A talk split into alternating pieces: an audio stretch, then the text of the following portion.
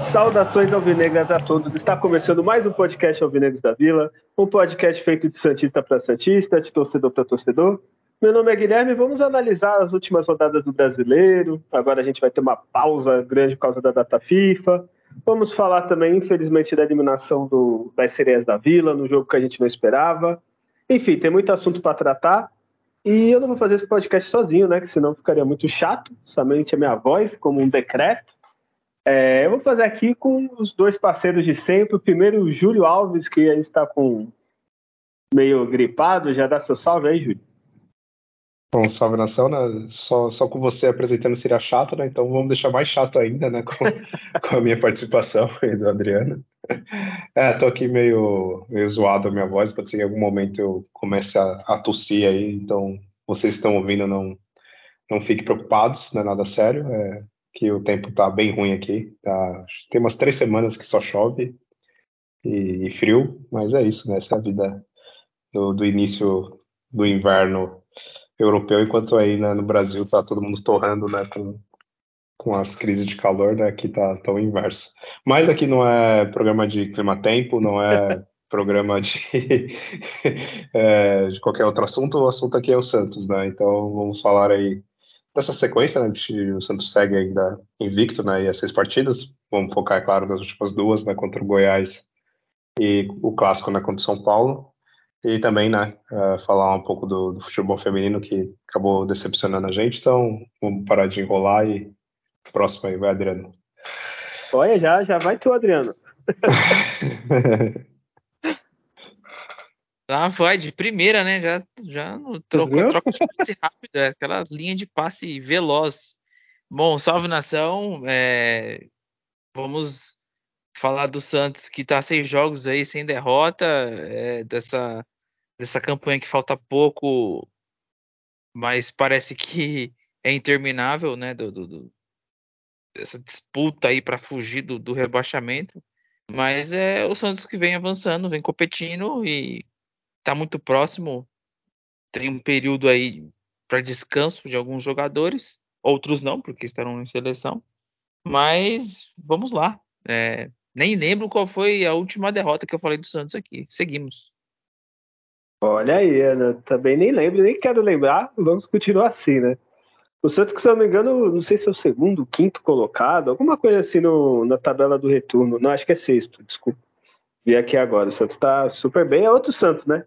Enfim, é, vamos começar o programa porque tem muito assunto. É, primeiro, vamos falar da, das sereias da Vila. Infelizmente, a gente apostou, todo mundo aqui apostou em vitória, ou classificação, pelo menos, né? Que o primeiro jogo as sereias venceram São Paulo fora de casa vieram para cá. Infelizmente, São Paulo ganhou e levou a partida para os pênaltis. Nos pênaltis, o Santos foi eliminado. É, Adriano, conseguiu ah, assistir o jogo, viu os melhores momentos? É, eu, vi, eu vi os melhores momentos, né? E é, o Santos teve por duas vezes na frente do placar, mas ele cometeu os mesmos erros que eu falei que esperava que não acontecesse, né? Foi contra o Corinthians pelo Brasileirão, erros individuais, infantis, e custou, né? Primeiro gol, por exemplo, no, que o Santos tomou do São Paulo, né? Após sair na frente da Kathleen, Teve uma falha da goleira do São Paulo também. Mas aí o gol do empate de São Paulo, né? A bola que a goleira só segurar, tocar para fora, espalmar, ela foi segurar, escapou da mão dela ali, foi na, no pé da jogadora do São Paulo. É, é uma semifinal, né? Esse tipo de falha. Sai pesado. E aí, e aí o Santos sai de novo na frente com a Cristiane. Mas aí o São Paulo construiu uma bela jogada, empatou e no final, os 45, pô. É uma bola aérea ali. É, tanto Santos como São Paulo teve outras chances de fazer gols também pelo que eu ouvi dos melhores momentos, mas nós tomou gols 45 de empate, outra falha ali, um jogador é totalmente livre, sem ninguém até para atrapalhar.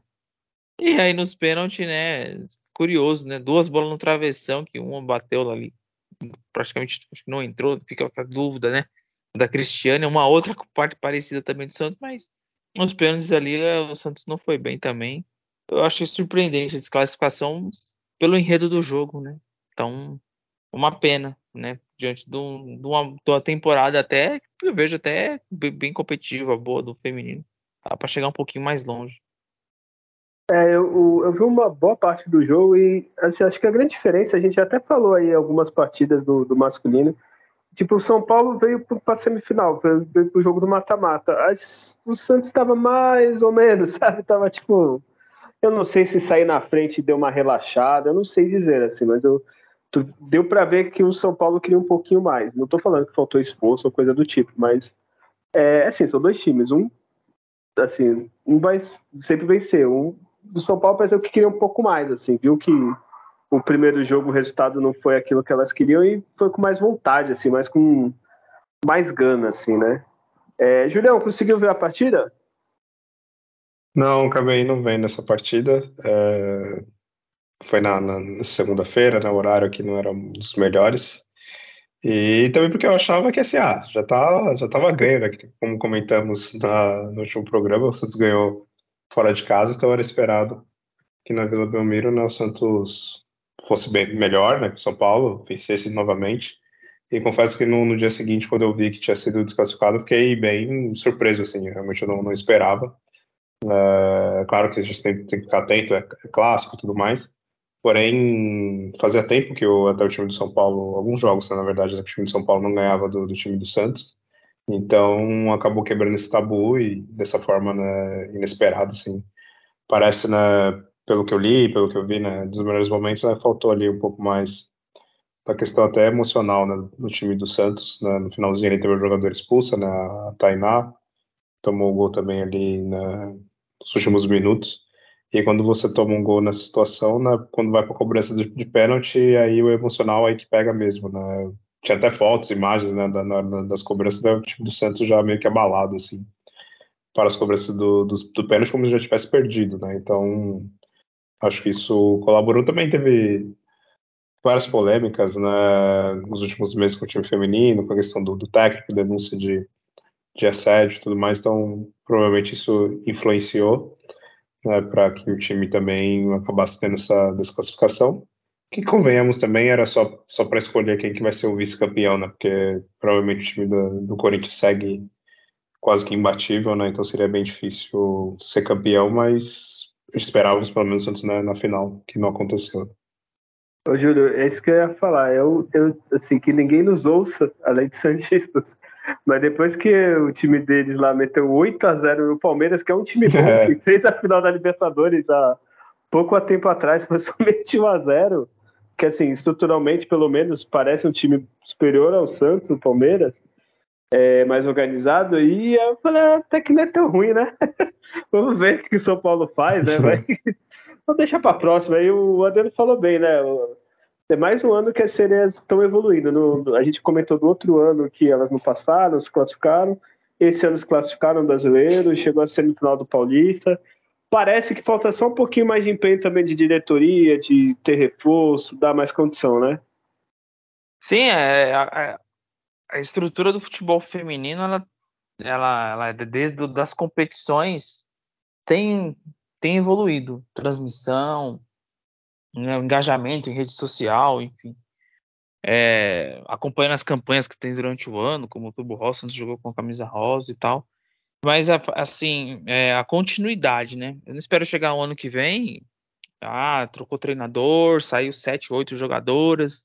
Aí você perde um pouco das referências, assim. Então, o Santos é um time que, que chega, que, que vai bem nos confrontos aí contra times como no Flamengo, por exemplo, o Corinthians ele atingiu um nível de, de, de coletivo muito forte, assim, né?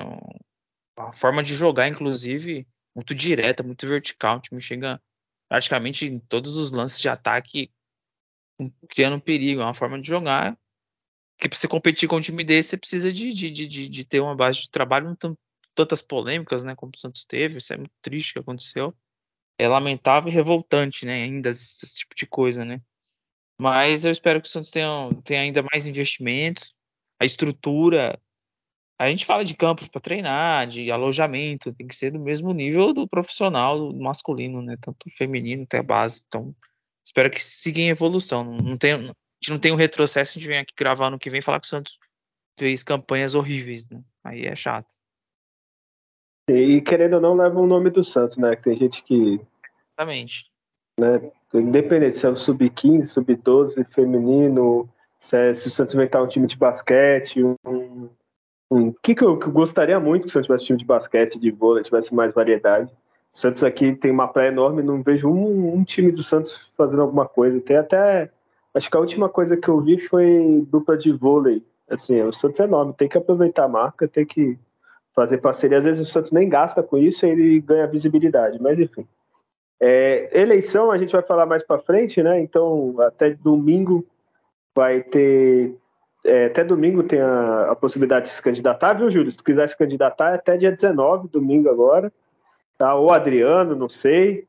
É, só se vocês forem eleitos, não esqueçam de mim. Vou lá então, cadastrar minha por favor, Adriano, eu, eu vou, deixa eu ver. Pode ser o Rueda, eu pago uns boletos lá, tomando dinheiro.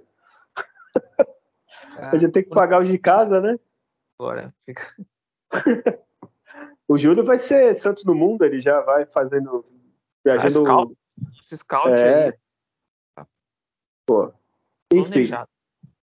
Então vamos para o que interessa, que o Adriano já estava ansioso para falar, porque ele acertou que o Santos ia vencer que, que aconteceu na 33 terceira, tô certo? É isso, 33 terceira rodada, Goiás e Santos, lá em Goiânia, aquela preocupação, porque caso o Goiás vencesse, já voltava a encostar, o que, que vai acontecer com o Santos, agora vai, não vai, o que, que aconteceu nesse jogo, Adriano? Muito bem, esse jogo era, era um jogo é, de confronto direto, é um jogo como se fosse eliminatório, né? Você ganhar distância de pontos em especial em vitória, ou não diminuir no caso do, do, Goiás, se o Goiás ganhasse do Santos, assim, é encostar. E esse jogo, é, quando eu vejo a escalação, eu vejo muito parecido com o time que enfrentou o Flamengo, né? Meio campo mais competitivo, ali com o Fernandes, com o Rincon, o Jean Lucas e o, e o Nonato. Com o Silveira e o Marcos Leonardo na frente, né? Então não teve alteração na linha de defesa. A volta do, do, do Lucas Braga, né? estava suspenso. E o, quando o jogo começa, é, o Goiás acaba propondo um pouco mais as jogadas, né? E o Santos estava armado por contra-ataque. O fato é um lance de perigo do Goiás, um chute do Maguinho, pela defesa do João Paulo. No mais chutes sem perigo, e o Santos desperdiçou contra-ataque, um com o Jean Lucas, né? Eram três contra um, ele dominou mal, era o lance para ele dominar e rolar para o Marcos Leonardo. Aliás, pro, é isso, Marcos Leonardo. E aí, não sei o que está acontecendo com o Jean Lucas, não, não tem feito bons jogos. É um jogo de muita competição, pouca, pouca qualidade técnica, né? É, o meio-campo do Santos marcava sempre muito forte. A hora o Rincon fazia a, um terceiro zagueiro até ali na, na entrada da área, recuava mais, fechava bem. Só que com Silveira, que não é da posição e é muito esforçado, um jogador bastante voluntarioso, às vezes alguma outra tomada de decisão, uma qualidade numa arrancada, não, o Santos acabou não tendo mais um jogador que fechava bem ali. Mas no primeiro tempo, um jogo bem amarrado. É, quando volta para a segunda etapa, continua um jogo de, de muita disputa, é, poucas finalizações, né? Santos com umas finalizações assim de fora da área, com o Jean Lucas, com o Joaquim. O Goiás não conseguia, não conseguia penetrar assim para fazer ações de perigo. Então chegou uma hora do jogo que quem fizesse 1 a 0 o jogo acabaria, seria vencedor. Né? Aí vem as mudanças, né? vem a entrada do, do, do Julio Furk, né? O Lucas Lima entrou no time, é, o Inocêncio entrou no lugar do Kevson no final, né? assim como o Mendonça também entrou, e, e aos 40 e, do segundo tempo, o lance que tem sido primordial para essa arrancada do Santos, que é a bola parada, né? Vem a cobrança do Lucas Lima. O, o Joaquim escora lá para dentro da área. Eu acho que seria pênalti no Marcos Leonardo. Ele vai para disputa ali, é deslocado. A bola for para o Olho Furque, que ele, é, ele tem uma, uma noção não só do espaço, mas de onde está o gol também, né? Para finalizar, ele, ele dá uma meio que cavada ali, um espaço que tinha para tirar do Tadeu, ele goleiro em cima dele porque ele chuta a bola e, e fica por cima do Tadeu ali, pra, praticamente Santos faz o gol. Tem aí a revisão, mas foi, foi legal. É, e aí entrou o Jair no final, no lugar do Marcos Leonardo, fez a sua estreia no profissional, estreou dando um drible na vaca ali na saída de bola. É, espero que esse menino consiga recuperar a forma física sem sentir o joelho, porque ele tem uma qualidade, tanto como zagueiro, para sair jogando, que é, realmente vai chamar bastante atenção. E o Santos conseguiu uma vitória num jogo difícil. Eu tinha uma projeção de uma vitória nesses moldes mesmo, pela, pela é fraco o time do Goiás, né? É, só que assim, o Santos poderia ter feito até 2 a 0 nos contra-ataques. Teve um com o Mendonça, que dá só uma cavadinha assim, meio que rasteira. A bola passou próximo da trave, são 2 a 0 para deixar mais tranquilo, para evitar pressões, né? Então, é difícil falar aqui de vitória tranquila do Santos. Sempre vitória com muita luta e, e com lances assim de, de, de estrela, né? O, acho que dá para começar a entender por que, que o Julio Furque era tão endeusado na, na, no México. Acho que esse cara fazia assim uns gols decisivos que, que, que ganham um respeito grande. É um jogador que para a história do Santos vai ter sempre o meu respeito por, por, por que tem feito nessa fase aí em jogos decisivos. Então, uma vitória primordial é, para o Santos, jogo fora contra o adversário que estava dando a vida também. E, e, é um time muito chato, guys. É, não é um time que é facilmente batido, não ficou uma sequência de jogos sem perder também nessa de empata e, e ganha uma ou outra, por isso que ainda tá sustentou ainda, ainda tem chance, claro, de escapar, mas ficou mais difícil. E mais uma vitória aí é, importante. A gente fica vendo todos os jogos, ah, e contra o São Paulo, contra o Goiás e contra o Flamengo se perder, não. São todos esses, né? Até a última rodada, e esse foi mais um, mais uma batalha aí. Parabéns ao Santos. Olha aí, foi um jogão emocionante. Júlio, vou, já vou perguntar para você, hein, Júlio. Eu, se fosse, ó, vai ter eleição no Santos, se eu fosse eleito presidente, eu ia pôr um decreto para qualquer treinador. Primeiro que eu ia renovar com o Marcelo Fernandes pro vitalício, até quando ele quiser ficar no Santos. E o segundo é que o, o Furk não pode entrar nas partidas antes do 30 do segundo tempo. Concorda comigo? Votaria em mim, Júlio? Votaria em você sim, concordo. O Marcelo Fernandes vitalício pode ser um, um pouco mais, né? Empolguei demais. Pode, empolgou um pouco demais.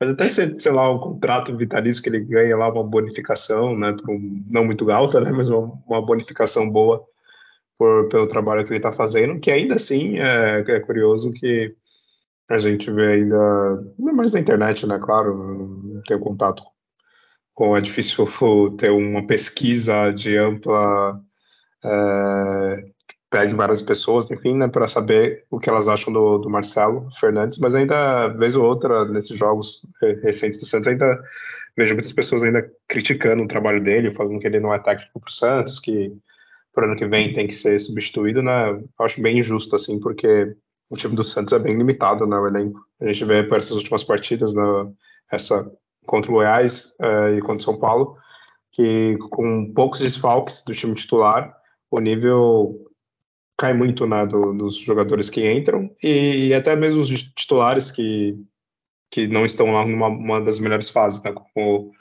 né, o Jean Lucas né, é um exemplo, né, um jogador que não vem atuando muito bem já em algumas partidas. Né, a gente tem o Kevson, que é muito estável, a gente tem o Lucas Braga, uh, que é o Lucas Braga, né, que é o, um lateral é um ponto esquerdo, né? Na verdade, se tornou um lateral direito, que é muito criticado, e, e os, os, reservas dele são fraquíssimos, o Messias, que não dá para confiar. Então, o Santos tem um time muito muito irregular, assim, no, no seu elenco, né? Claro, as contratações que foram feitas ajudaram a, a melhorar muito o desempenho do time, porém, é ainda um, elenco muito fraco e, e os jogadores não estão sempre no seu melhor momento né, jogadores que a gente espera, né, que eu comentei principalmente né, o Jean Lucas, e isso dificulta muito o trabalho né, do, do, Marcelo Fernandes, mesmo assim, ele consegue fazer o time ter uma competitividade, é, brigar e acreditar, e, e, nessa partida foi um pouco isso, o Santos é, jogou com uma equipe chata mesmo, o estádio lá deles, também é o Serrinha, o estádio né, acuado ali, um pouco né, complicado para se jogar, a equipe desesperada também por, por pontos, então eles estavam também entregando tudo, então não era o Santos jogando contra ninguém. Tudo bem que é o time que está ali na zona de rebaixamento, fortíssimo candidato né, para ser rebaixado, Porém, como o Adriano comentou, é a equipe que não, não entrega fácil né, as partidas. Tem uma, uma mínima organização, apesar de você ver o elenco do, do, do Goiás, é um, um elenco horroroso, né? Dá para salvar ali dois ou três jogadores e o técnico deles foi até demitido, né, fazia milagres até com, com essa equipe para entregar um mínimo ali de organização. Mas é um jogo que seguiu bem, bem complicado, né? O Santos podendo até é, atacar um pouco mais, ser um pouco mais corajoso devido até essa limitação técnica né, do time do Goiás. Se o Santos forçasse ali um pouco né, os espaços que o Goiás dava, é, principalmente no segundo tempo, o Santos poderia ter o resultado de uma forma um pouco mais fácil. O Santos resolveu jogar ali realmente pelo detalhe, ali, por, por, um, por uma bola, é, um pouco mais de cautela, sendo que saindo com ponto realmente seria não seria trágico, né? Mas saindo com a vitória, que foi o caso, foi, foi perfeito. É, e o, o, futebol do Santos não foi futebol de encantar, né? de nossa, meu Deus, que futebol maravilhoso, porque é isso, é, isso o Santos não entrega há muito tempo, né? Agora com o Marcelo Fernandes teve já algumas partidas que a gente viu um padrão de jogo bem melhor, é, foi mais agradável ver os jogos do Santos né, atuando, porque o Marcelo Fernandes conseguiu ali um esquema tático que, infelizmente, agora com os desfalques ele não consegue repetir por faltar jogadores, aí é um erro do, da diretoria, né, dos diretores técnicos que passaram e não fizeram as contratações devidas. Um certo azar também ali por jogadores da posição né, se contundirem né, ali da, da, da, defesa, e bom, laterais e tudo mais. Então, tinha o Felipe Jonathan que que machucou, o Lucas Pires que mau comportamento saiu da equipe, então a gente assim tá com um elenco muito limitado e tendo que contar com jogadores ali de qualidade duvidosa. E, e mesmo com isso, né, Marcelo Fernandes conseguiu trazer essa vitória importantíssima. E como você comentou, né, é isso, porque ele ele funciona muito bem ali quando ele entra na, nos builds finais e ele sempre consegue, quase sempre, né, consegue é, fazer o gol que é importante esse foi o terceiro gol dele nessa situação, de ser nos últimos minutos. E, então ele praticamente ele sozinho, vamos dizer assim, é, trouxe seis pontos né, para o Santos, que esses seis pontos é importantíssimos né, nessa, nessa luta contra o rebaixamento. E é bom a gente ter esse tipo de jogador, esse, esse talismã.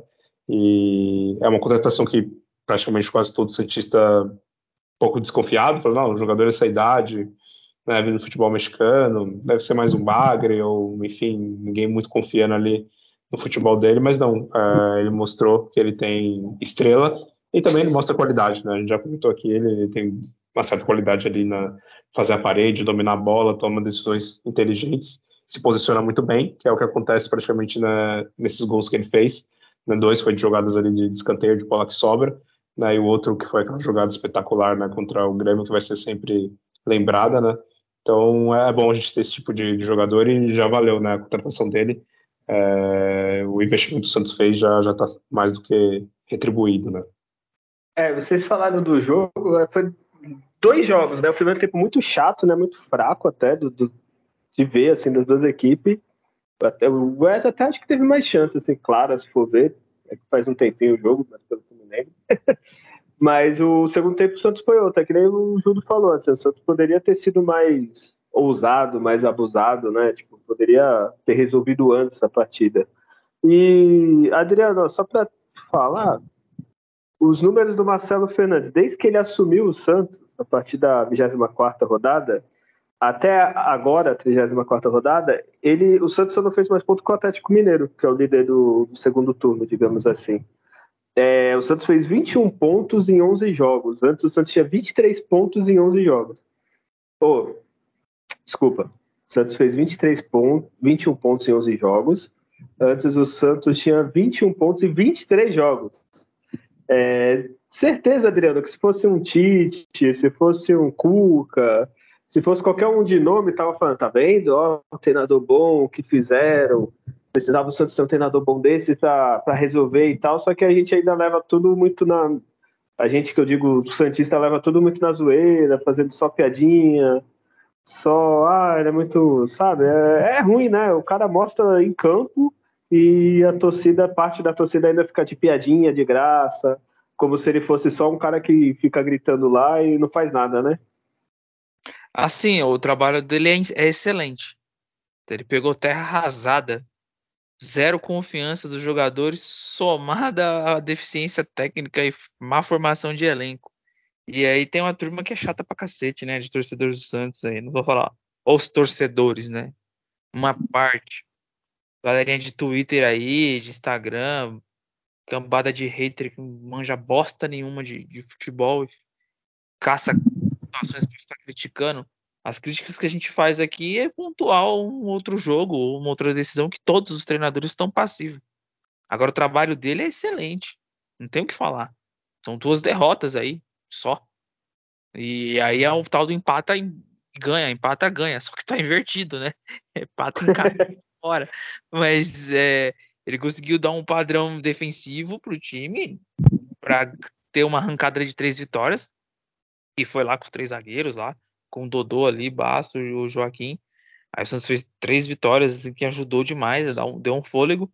E aí, com as perdas que ele teve, ele conseguiu manter uma, uma estrutura, não, ficou abraçado no 3-5-2. Ele consegue variar o time durante o jogo, ele faz. Às vezes o time começa mal, ele consegue fazer alteração que o time melhora. Então ele tem feito um trabalho muito bom. Trabalho técnico, a gente for ver, ó. O Santos fez um primeiro tempo ruim contra o Corinthians, sofreu, mas no segundo quase vira por exemplo, são, é, eu acho que tem que ser um pouquinho, é, não pode ser tão subestimado como tem sido, é, realmente, né? Questão do meme, de presuntinho, essas paradas, não, mas o trabalho dele, quantos gols de bola parada, de jogada ensaiada, poxa, né? Acho que a pessoa tem que ter um pouquinho mais de, de, de respeito. E eu, eu não sou dessa fala que, ah, ó, acabou o campeonato, trazer um treinador com maior capacidade. Que treinador? Que treinador? Né? Então, sou bem crítico, assim, é, é. De, de, de, de, ó, ah. é, troca, assim, virou, ah, não, não sou dessa turma, não. É, e tem um, esse ponto, Adriano, também interessante, porque é, é, isso, você falar, que treinador? Se você for ver hoje no Brasil, quais treinadores são, nossa, incontestáveis? Pode falar agora o Pedro Caixinha, que está fazendo um trabalho incrível no, no, no Bragantino, mas, enfim, é um dos primeiros trabalhos dele, que eu, pelo menos que eu conheço, ele deve ter feito outros em Portugal aqui, mas eu não conheço. O Abel Ferreira, você vai tirar o Abel Ferreira do, ah, o Abel Ferreira do Palmeiras jamais. Uh, e tem o Diniz, né, que foi campeão aí da, da, Libertadores, que já passou pelo Santos, foi um fiasco, enfim. E aí você sempre às vezes de vez em quando você vê uns torcedores com aqueles papinhos, não, traz o Gabriel Milito, traz o Heinz, BKSS. É. Aí você vai ver o trabalho desses caras, que título esses caras ganharam? Tipo, quase zero, né? O BKSS ganhou só uma Recopa Sul-Americana, né? Aí você vai ver o Heinz lá, o, argentino Heinz, ele tem mais empate, mais derrota do que vitórias da carreira dele como técnico, né? Treinou, sei lá, o Atlético de Tucumã, de não sei da onde, sabe? Aí o torcedor pira nesse tipo de nome e acha que isso vai, vai resolver. Porque técnico de futebol é, é importante duas coisas, né? É a questão técnica dele, né? Obviamente, né? a parte de qualidade de, de táticas, de orientação, treinamentos, etc. Né? E também a parte humana, né? a parte de, de saber lidar com os jogadores. Né? E, e, muitas vezes você quer trazer um treinador muito focado na parte técnica mesmo, ah, de escalação, de orientação, de usar é, esse tipo de tática e tudo mais, mas o cara como uma pessoa é um lixo. A gente viu isso, por exemplo, sei lá, o Sampaoli, que era meio maluco, muita gente né, não gostava dele lá, os funcionários e tudo mais, então você precisa ter um profissional que junta os dois, a, a pessoa, porque você está lidando ali com um grupo de 35, 40 jogadores, então você tem que manter essas pessoas motivadas. E infelizmente a gente sabe que jogadores são mimados, né? Então você tem que ter um bom relacionamento com eles. E isso o Marcelo Fernandes está mostrando que ele tem, né? Sim, é, eu concordo, é, eu assino embaixo. E inclusive, é, além da é isso que você falou, o poder de persuasão que ele tem que ter e o respeito é, é, é, olha, não tem dinheiro treinador que resolva. Quando ele perde isso, que ele falar, o jogador não, não adianta. Né? Então ele tem isso, ele tem um, uma gestão muito boa do grupo. E eu vejo vários jogos ótimas soluções táticas que ele, que ele resolve com esse elenco. Esse elenco ele é muito desqualificado. A gente parou de meter pau no jogador aqui, focando muito nessa questão do rebaixamento e, e falar mais do, dos jogos, mas, poxa, é, são 20, ele pegou o Santos com 20 ou 21 pontos, tá com 42. É, é, se a campanha fosse igual do primeiro turno, já estaria rebaixado. São só quatro vitórias. E olha a diferença. Então, olha a sequência de jogos. Eu sempre falo lá atrás, olha, uma sequência de jogos sem perder ajuda ao time aí a, a mudar de, de, de patamar, de, de, postura, inclusive, e, e, ir para os jogos com até melhor confiança, né? Então, eu só sou elogios. E eu vou sempre poderar uma outra crítica que você vê em campo, que isso é normal, todos estão passivos aí. O... E outra coisa, né, que a gente sempre falou do. Acho que, cara, quantos anos tem o podcast, Júlio? Três anos? é... Que a gente que sempre isso, falou. Respeito podcast tem mais quatro. Desde 2019. Quatro, desculpa. É. Eu sou. Como eu sou idoso, depois que passou 2002, 2003, para mim tudo é próximo. 2007, 2015, 2020, entendeu? É, mas o que a gente sempre falou que faltava muito para os treinadores que o Santos tinha é observar o elenco que tem, assim, é uma coisa simples, assim.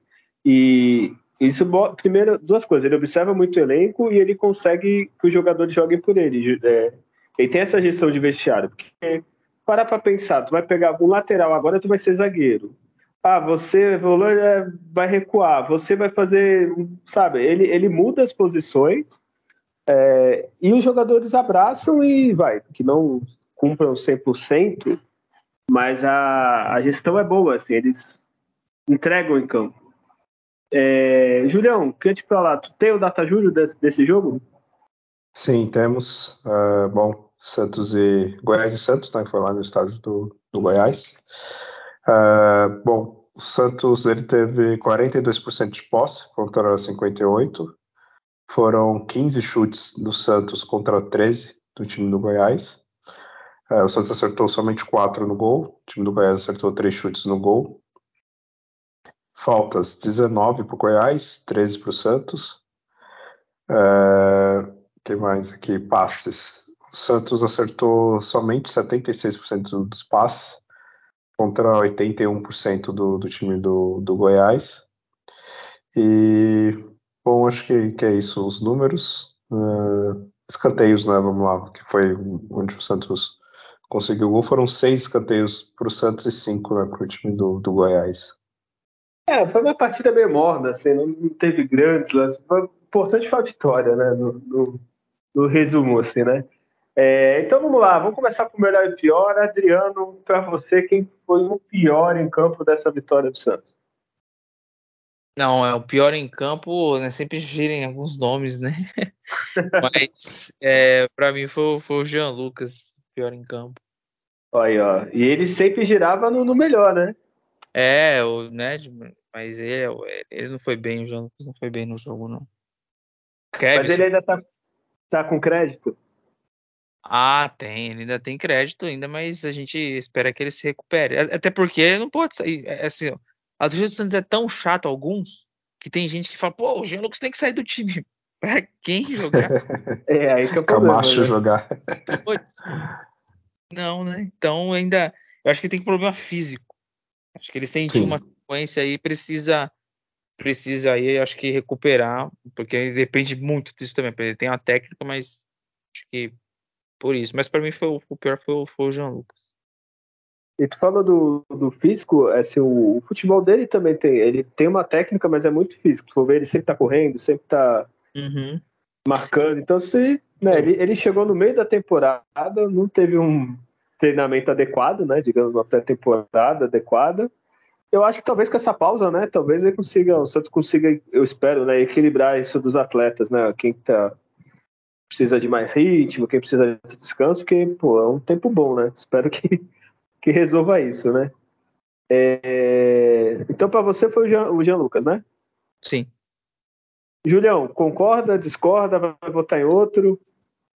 Não, concordo. Quem, quem pode entregar mais, quem tem a qualidade para fazer isso é o Jean Lucas. Ele, infelizmente, não está fazendo. Uh, muito também eu acho que uma questão pode ser física mesmo, ou outra coisa mental, enfim, mas uh, a gente precisa muito de, desse jogador, ainda mais né, quando a gente tem um time meio desfocado, com jogadores ali uh, improvisados. Então, esse era o tipo de jogo, é o tipo de momento que a gente precisa que, que o Jean Lucas né, jogue bem. Ele já vem numa sequência estranha, fez gol contra em clássico, enfim, não vem, não vem numa sequência realmente boa. Um outro que o Adriano comentou, que também é, é instável, também já tinha até citado ele, que foi o Kevson. É, não fez lá uma grande partida. E curiosamente a gente tem ainda Rodrigo Fernandes né, e Lucas Braga, eles não foram citados né, como piores, né? Então isso é, é, curioso, mas eu vou votar no Jean Lucas mesmo. Não, eu ia, eu ia citar isso. Véio. Tem os dois, jogou o Kevson também, o Gabriel Inocência entrou em campo, então é, tinha alguns nomes ali que sempre estão ali no, nessa votação. É, então votar no Jean Lucas, né? Eu acho que assim. É, eu acho que ele pôs. Ele mesmo elevou o, nível dele muito, né? Com, com, as primeiras partidas, né? Então a gente espera sempre mais ou igual, né? E realmente está destoando dos outros. Não foi uma partida péssima, horrorosa, mas foi uma partida que eu esperei de quem? Fernandes, do, do, sei lá, de, de jogador mais mediano, do, do Nonato. Entendeu? Então ele vai ganhar o prêmio de pior dessa partida. Então eu vou inverter. Julião, quem que foi o melhor da partida para você? Ah, o Salvador, né? Ele, Furk. é, cara garantiu os três pontos, estava ali bem posicionado para fazer o gol. E é o nosso talismã, né? Então eu voto nele. E, Desculpa assim, que. Também... Não, não, não, desculpa, porque parece que entrou uma gangue de motoqueiro no prédio, não sei o que está acontecendo. É, a minha cachorra está. É, ter que. Mas assim, Adriano, volta aí no seu e eu vou ficar no mudo aqui. Bom, para mim o, o, o, melhor em campo eu fiquei com dúvida, né? Entre o, entre o Joaquim ali e o Furk, né? O Joaquim participou da jogada, mas o Julio Furk fez o gol. É, pela estrela dele. Inclusive, ele, ter, ele teria um gol e uma assistência no jogo também, o Furk. O Mendoza não desperdiçou né, a, chance que teve. É, destaque, claro, o Joaquim fez uma baita partida novamente. Né, o Nonato. O Nonato ele me lembrou o Dodi que jogou muito bem no, no Paulistão, assim, uma formiguinha ali, taticamente. É verdade.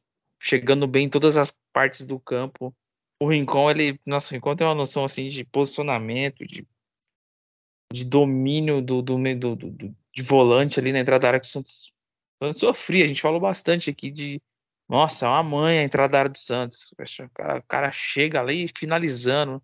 O Rincon ele toma conta ali de uma forma que chama muita atenção. Então são um grandes destaques, mas para mim o melhor em campo foi o Julio Furque. O Julio tá aí né, nove pontos aí, lembrando na, na, na, conta dele aí contra o, contra Grêmio, Bahia e agora contra o Goiás e acredito que vai ter mais ainda. Mas são esses os destaques. É, só pontuar uma coisa você comentou, que realmente o Rincon, nossa, é um outro nível, assim, a gente estava acostumado a, a, ter certos jogadores ali como, como, eu gosto de falar, né, pegar no pé, né, o Rodrigo Fernandes, você vê a disparidade que tem né, entre os dois, da, da, qualidade técnica e noção de posicionamento, tá no ataque, tentando ajudar a armar, tá na, na parte defensiva. É, o único problema do Rincon, uma pena dele é a idade mesmo, porque ele já tá ali com 35 anos, por mais que ele tenha um, um, um bom físico, mas para a posição dele, pode ser que daqui um ano, dois anos já, já acaba sentindo um pouco mais isso, embora ele aparente um ótimo físico, né? O único problema dele é esse, mas de resto foi excelente contratação do Santos. É, talvez eu acho que né, tá entre ele ali, o, o Jean Lucas, mas ele vai para mim, ele, no final do campeonato ele vai acabar sendo uma grande contratação, porque ele contribuiu em jogos aí com, né, um gol contra o Palmeiras, por exemplo, contra Vasco. Né, jogos complicados, a liderança, ele assumiu, não assumiu à toa a faixa de capitão. E é o tipo de, de situação que é, é, pelo exemplo, é líder também, capitão pelo exemplo, né? Com certeza no dia a dia, pela dedicação ali, pelo, pelo respeito que tem pelos jogadores e, e impõe respeito também, tá? assim como contra o adversário, inclusive, é importante ter. A gente sentia falta desse em campo. Eu lembro de outros capitães que teve, como o do Dracena, como o Ricardo Oliveira, e numa situação ali, chegava no juiz, intimidava um adversário. Né? Então isso é, é, é mais é além da, da, da, da, questão do bom jogador, né? Mas de ter essa moral ali, então né? Espero que ele tenha um, uns dois anos ainda em alta aí para porque vai ajudar demais o Santos. O, agora que a gangue de motoqueiros deixou o meu prédio do Mad Max, é, você está falando do Rincon, é, vocês falaram é, é verdade, assim, ó, Uma pena ele não ter chegado, sei lá, dois, três anos antes, né? Que a gente sabe que, que ele poderia render, mas não sei até quando vai. Se não me engano, ele tem 36 anos, então não sei quanto tempo ele consegue manter. Que idade hoje em dia cada vez mais o atleta consegue. Eu tenho medo que seja que nem o Sanches, né? Que ele chegou, jogou muito Isso, bem, um, é. dois anos, e depois a idade pegou para ele, né? Pro Sanches, né? O começo do Sanches foi fenomenal, né? Se a gente lembrar, Pô, jogou muito. Só que aí depois a idade pegou. Eu nem sei se ele ainda tá jogando, ele tava no Nacional ou no Penharol? Tá no Penharol ainda, tá lá. Penharol. Desculpe se alguém torce pro Nacional Penharol, eu confundi isso. Eu entendo a raiva de vocês. É, mas, ah, eu vou votar também, não tem quem não votar no. Vai ser unânime no FUC. Eu só vou citar o João Paulo, que sempre fez umas defesinhas, sempre faz, né? Defesinhas, eu tô falando não pejorativamente, né? Que baitas defesas.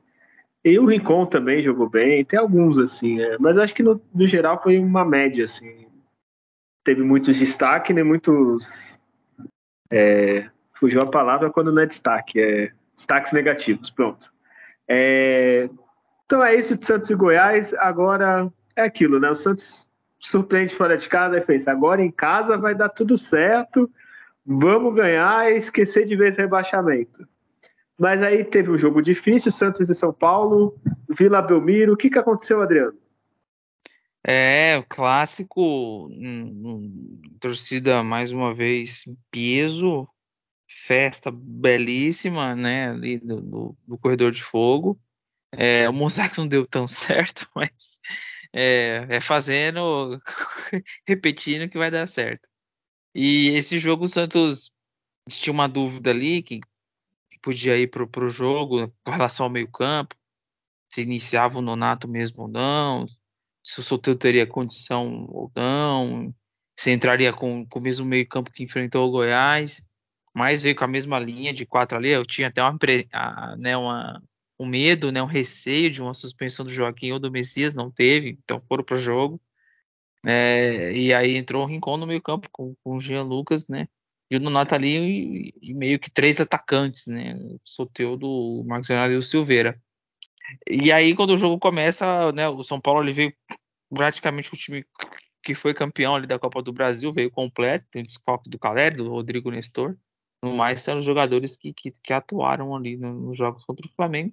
E o São Paulo era o que esperava, teria um controle maior do jogo, né? uma forma até do Durival de jogar, enfim. E, e o São Paulo conseguia boas escapadas e sempre quando Santos pressionava, ele não conseguia retomar a bola, porque é como se tivesse um jogador a mais do São Paulo, muito pela movimentação do Luciano. Então, às vezes ele, ele vinha até bem, bem, bem na intermediária mesmo, saía bem da área, ele era o teórico 9, né? Ele ali o Juan do São Paulo dividindo a função, e o São Paulo trocava passe sempre quebrando a linha de marcação do Santos e conseguir avançar, né? Por, por, por, por, falta de um pouco do sincronismo na marcação do Santos, precisa ter menos jogador de marcação assim no meio campo, né? Podemos dizer, porque tinha o Soteldo Silveira e o Marcos Leonardo na frente e não, não conseguia assim ter tanta ter tanto ímpeto para cima do São Paulo gerar uma pressão. Então o São Paulo criou as melhores chances.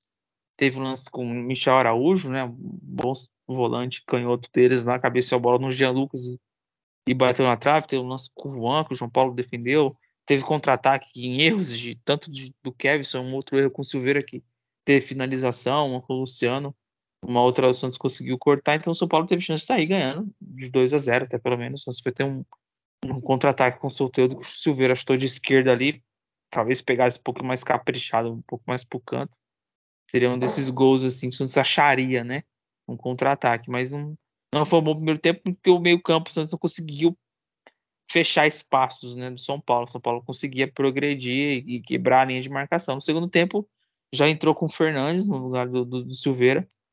Com o Rodrigo Fernandes melhorou a marcação do meio, no, no, sentido de não ter esse jogador tão solto, né, circulando no meio-campo ali do São Paulo para conseguir fazer uma troca de passes. Então o São Paulo teve mais dificuldade. No segundo tempo, o Santos não, não teve né, grandes oportunidades no jogo no total, mas eu vi uma grande que eu achei que foi a do nessa cabeçada do Messias, ele subiu sozinho, cabeçou em cima do, do Rafael. É o tipo de cabeçada que ele se escora pro cantinho, né? Sairia um gol ali E, aí o Santos conseguiria se defender bem, porque o Santos chegou a fechar ali no segundo tempo a marcação numa linha de 5 e uma linha de 4, o São Paulo não conseguia. Teve um contra-ataque, fez um gol, tava, tava impedido. E mais uma finalização ali de, na entrada da área, né? A bola, São Paulo resvalou, ela bateu na trave. Então, São Paulo teve volume e situações de jogo para vencer o jogo. O Santos enfrentou um, um adversário difícil. É, se a gente for ver nos clássicos do Corinthians, o Corinthians criou bastante assim, chance para finalizar, mas em termos de volume, nos dois tempos, São Paulo conseguia ter mais que o Santos. E chegou um determinado momento que para o Santos, o empate em termos da decisão ali da comissão é, seria o resultado ok, porque foi um jogo que o Santos não foi bem. Ele não conseguiu criar um abafo ali, as, as mudanças não surtiram grande efeito. Né? A gente viu jogadores assim no limite da forma física, o Jean Lucas, o Soteudo, meio que via que tá no sacrifício. Né? Jogador como o Rincon chegou a fazer a função ali de terceiro zagueiro, também mais, mais recuado. E é, uma pena o Santos não ter conseguido vencer esse jogo, não ter conseguido fazer um grande jogo, pressionar e criar, mas uma partida de, de, de, de resultado mesmo. E pontuar nesse momento é o que é válido. Né? Enfrentou um time que é, que é muito bem organizado, um time que joga ele joga mais leve também, pelo sentido de não ter essa pressão de é risco de rebaixamento. O Paulo chegou a estar com a pontuação próxima ali, mas é, é, o time sabe que tem condição de não, não ficar nessa situação, então isso, na hora de você ir para um jogo, facilita. Você tem um pouco mais de tranquilidade para jogar. E eu achei um, um, resultado poderia ter sido melhor, né? A gente pensa, ah, é obrigação ganhar todos na vila. Mas como você consegue pontuar bem e vencer fora, né? Então, pelo que foi o contexto do jogo, pensando em como foi o jogo, o resultado para mim foi, foi ok, foi, foi um bom resultado, porque poderia ter sido com uma derrota ali, pelo que o São Paulo criou. É, o, você falou bem, o, assim, vendo pós-jogo, né? Um ponto foi, foi bom para o Santos, é, principalmente porque o São Paulo teve as chances mais claras, o Santos até conseguiu melhorar depois, teve o que nem você falou, o lance do Messias, mas se for ver, depois o Júlio deve ter o Data Júlio, bolas na trave, defesa do João Paulo aí. Assim, era pro São Paulo chances reais mesmo ter ganho o jogo. Só não digo que foi um, um resultado excelente, porque o Vasco ganhou na rodada. E agora a gente está nessa fase de analisar se é bom ou não pelo, pela tabela. Se o Vasco tivesse empatado o jogo dele, que estava empatando até o último minuto, seria um resultado excelente, que é rodadas a menos, ninguém chegou mais perto do Santos, né? Mas como o Vasco ganhou, então o Vasco ainda tem um jogo a menos, foi um jogo, um resultado ok, né? É, Julião, viu o jogo? O que, que você achou da partida? Eu achei, ser bem sincero, achei bem morno esse jogo. Um clássico, o São Paulo já campeão da Copa do Brasil, podia estar mais relaxado, jogar melhor. O Santos estava bem, né? Daquele mais ou menos. O que, que tu achou do jogo, Júlio? É, esse dos últimos jogos foi um jogo mais complicado de se ver somente vendo do lado, é claro, do, desempenho do Santos. É, o time do São Paulo, como o Adriano pontuou, criou bastantes oportunidades e poderia ter feito gol, e, enfim. E agora pode ser que eles fazem, fizessem o gol, né, o Santos poderia mudar a postura, né, dependendo da altura né, do, do jogo que, que tomasse né, o gol. É, pode ser que o Santos aí crescesse na partida, até repetisse cenários que vem se repetindo de virar a partida, mas isso é só trabalhar na questão do si. Como isso não aconteceu, né, ficou essa partida do Santos ali realmente mais acuado, vendo o São Paulo propor o jogo, muito no primeiro tempo, né, o time do Santos realmente não, não, não entrou assim na, na partida. Eu acho que é, é muito do, do time estar tá realmente no limite físico ali. Agora vou, vou passar pano de novo, né, pro, pro Marcelo Fernandes e, e pro, pro time em geral, né? Eu acho que realmente os jogadores com essa sequência que teve agora recente de muita entrega, jogos muito puxados, porque agora chega na, na, parte final do campeonato. Tá todo mundo tentando ir atrás dos seus objetivos, né? Aquele, aluno né, de, de, faculdade que deixa para fazer o trabalho né, na, na, última hora, né? Então chega na última hora, eles querem quer fazer tudo, quer aquela correria, quer entregar tudo que pode. E tá todos os times nessa pegada. Então acho que existe muito né, fisicamente do, dos jogadores e, e, parece que os jogadores eles não conseguiam entregar muito mais do, do, do que aquilo que foi no, no campo. E aí tinha pro Marcelo Fernandes a opção dele ser um pouco mais ousado na, nas substituições do segundo tempo e talvez colocar outros jogadores como o Patati, o, o Miguelito, que ele acho que nem estava no banco nessa partida, se não me engano. É, só se ele a, tentasse fazer algo diferente nesse sentido, né? Para mudar um pouco ali a, a estrutura do time. Mas como estava jogando com uma equipe muito organizada, no fim o Santos acabou ali vendo que o melhor era seguir uma postura mais defensiva e tentar, como foi no, no, nas últimas partidas, somente fora de casa, né, algum erro, alguma bola parada, mas nem isso o Santos não conseguiu, né, acabou dependendo muito ali de jogadas individuais do, do Soteudo e não, não foi suficiente essa partida, não teve nem o, a opção do, do Furk né, entrando no final para conseguir fazer algo. Então o empate acabou sendo um resultado que foi ok, acho, para principalmente para o Santos, né? Assim, para o São Paulo tanto faz, já está livre de rebaixamento, já está classificado para Libertadores. Então acabou ficando de bom para as duas equipes. Né? É, é, bem que vocês falaram, né? Um jogo muito morno, assim. É, eu não sei, eu acho que. Ah, e sobre o mosaico, eu esqueci de falar, o Adriano. Eu vi na internet o pessoal que organiza tal falando. E, e assim, eu não tenho certeza, não dá para ter certeza, mas eu acredito muito isso, assim o setor que faz o mosaico, é, vocês já foram na vila e tal, é uma torcida assim meio, meio chatinha ali, né? Então falaram que muitas pessoas sentaram no lugar e, e trocou, sentou do lado e trocou as, as cores e não, não, se atentaram. Mas acredito, sei lá, fazendo mais vezes, acredito que o pessoal entre na. É que não é muito difícil também, né? Você sentou, tem um papel, você fica com esse papel sentado e não muda de lugar, né? Mas enfim, ficou meio estranho mesmo, principalmente o magia, né? O, começo estava certinho, dava deu pra ler, né? Eu, eu vi assim, eu falei, ah, é na magia, mas eu acho que eu falei meio que por, por achar que era, entendeu? Mas, mas o Júlio ficou ali também, tu sabe, né, Júlio? Ali é um setor complicado. Sim, eu normalmente ia ali com, com os meus pais. Meus pais, inclusive, né, foram no jogo dessa vez também, só que eles não ficaram ali, eles ficaram, né, atrás do gol, então não dá pra colocar a culpa neles. Mas eu setor realmente ali, o pessoal meio chato, ah, fala, ah, eu reservei esse lugar, quero ficar nesse lugar, e aí briga, aí quer, quer ficar todo mundo ali no meio, não quer ir para as pontas, né? E fica todo mundo às vezes amontoado, tem torcedores que ficam atrás em pé, mesmo tendo cadeira livre né, na ponta, eles não vão até a ponta, né, para cumprir todas as cadeiras. Então realmente ali é, é um setor meio complicado ali para exigir um mosaico como o Santos tentou fazer, como a torcida tentou fazer, talvez fizesse um menor, né, que não pegasse toda ali essa parte da arquibancada por, por causa dessa característica ali da, da galera que, que fica ali, né? É, e olha que eu vi, tinha um papelzinho explicando quando que era para levantar, até quando, mas tem gente que cansou também. É, enfim, é, valeu a iniciativa, tomara que tenha mais, assim. É. Um tempo vai se acertando, fazer o quê? Paciência, que nem quando o cara sobe a bandeira de ponta cabeça no meio. Já, já vi bandeirão de torcida rival, foi abrir e rasgou no meio, que é muito mais feio. Né? Então, então tá bom, né? Tá ruim, mas tá bom. É... Ô, Júlio, eu tô curioso para os números. Eu até falei quando vocês estavam comentando que eu, na minha, sem ver os números, na minha cabeça, São Paulo criou mais, pelo menos chances reais. Tu tem esses números, Júlio? Sim. É, eles podem enganar os números no início, mas depois eu vou comentar realmente dessa, dessas chances reais, assim. Uh, o Santos teve 30% de posse contra 70% do, do São Paulo, então algo nítido né, que a gente viu. Uh, mas aí, agora engana um pouco, o Santos teve 11 chutes e o São Paulo teve 12, ou seja, não foi aquele amassa, assim, nossa, que massacre, quando a gente vê só esses números, né? E desses números, uh, cada time acertou 3 né, no, no gol, então até o aproveitamento do Santos foi melhor até nesse quesito, né?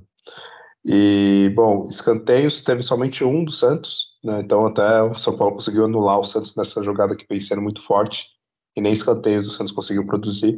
O São Paulo teve quatro escanteios, 12 faltas do Santos contra 14 do, do time de São Paulo. O Santos não tomou nenhum cartão nessa partida, mesmo com o, o Fernandes né, entrando depois ali, jogando um, um, tempo inteiro, né? Então isso é, é curioso. Aí vem aquelas questão da, das grandes chances. Na, o São Paulo ele teve três grandes chances de gol e ele perdeu as três. Aí teve duas bolas na trave.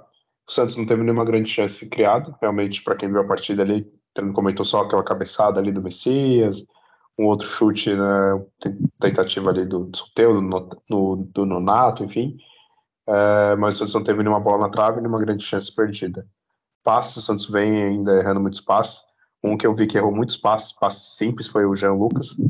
É, o Santos teve somente 76% dos passes certos, enquanto o time de São Paulo teve número alto, 87% de, de passes certos. É, bom, é, foram esses os, os números. E vale lembrar que tem uma bola que foi na trave do São Paulo que, assim, o João Paulo desviou levemente, que se não era gol. Né?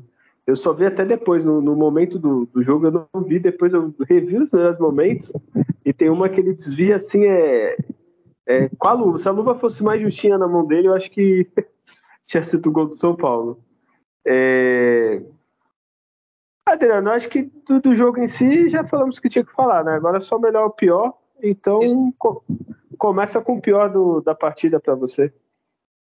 É, eu não gostei do. Ah, o Jean Lucas também não foi bem nesse jogo, mas não gostei do Kevin porque algumas decisões que ele leva gera muito perigo, assim. O jogador acaba dando com falhas individuais, criando situação para o adversário fazer gol. Assim, não é o primeiro jogo, né? Ele já tem o suficiente partidas, se a gente for ver, para ter uma média mais positiva, mas não. Né? A gente for ver pela média mais negativa, de mais de erros. Então, inclusive, quando o Inocêncio entrou, deu mais segurança ali. O Elton Rato não estava mais deitando e rolando mais. Então, para mim, o Kevson foi o, foi, o, foi o pior em campo nesse jogo. E o, o Kevson ele começou assim, defensivamente, nunca foi um grande defensor. Só que agora, ofensivamente, ele tá pior, piorou, né, Adriano? Antes ele estava mais decisivo nas primeiras partidas. É, não tem um lance que a gente lembre assim que, poxa, não, ele várias chegadas dele na esquerda ali para cruzar e tal, mas não, né?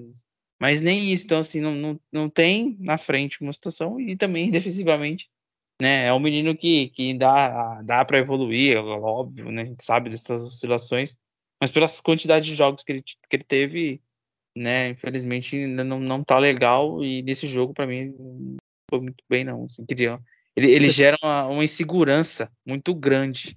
Então é isso que é o problema. Adriano, é duas coisas. Ou é psicológico, né? Que teve mais cobrança e tal, ou ele tá se contaminando com os outros laterais da equipe.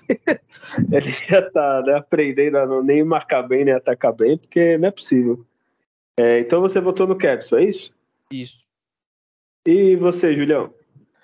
Olha, nessa partida, tudo bem que ele ficou muito isolado, eu esperava um pouco mais de participação, já tem algumas partidas também que está um pouco apagado, talvez, é claro, pela falta de criatividade do time, e o Marcos Leonardo, né, esperando ele voltar a ser um jogador decisivo né, para o time.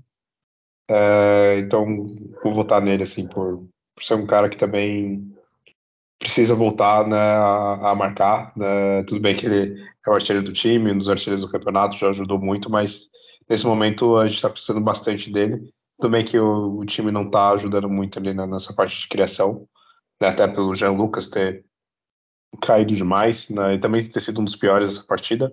Mas como eu já votei na outra, né? não vou repetir, vou votar no Marcos Leonardo. Também pontuando um pouco, claro que nem o Adriano comentou, o Kevson, é, o Messias e alguns lances também um pouco atrapalhado, assim, um pouco meio que inseguro. É, ele realmente não, não tem uma qualidade para sair jogando, isso faz grande falta, né, o, o Baço nesse sentido, né.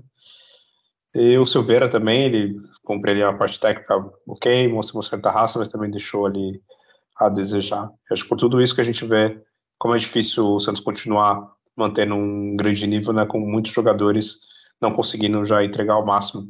Pode ser muito pela, pela questão física também, né. Então, bom, para parar de falar um pouco, o Marcos Leonardo fica sendo um destaque negativo.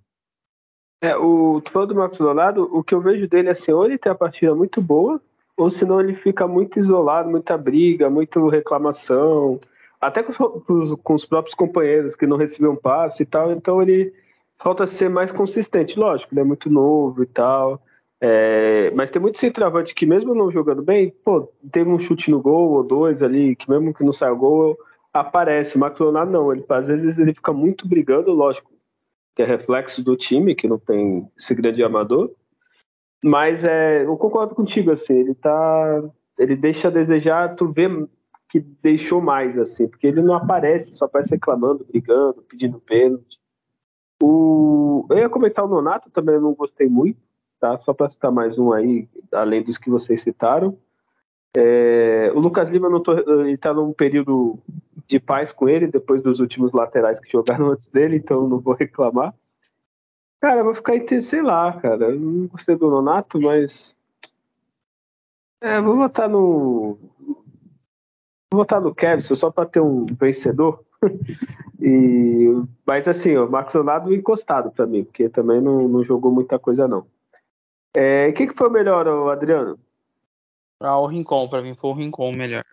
Né? E, o, e ali o João Paulo com as defesas que fez, mas o Rincon que esse cara corre assim, né? Ele conseguiu até o final do jogo ali manter, tem aquela noção de hora faz o terceiro zagueiro ali, hora sai mais, assim, erra poucas decisões, protege o lance que o jogador vai tentar roubar a bola, ele joga o corpo em cima.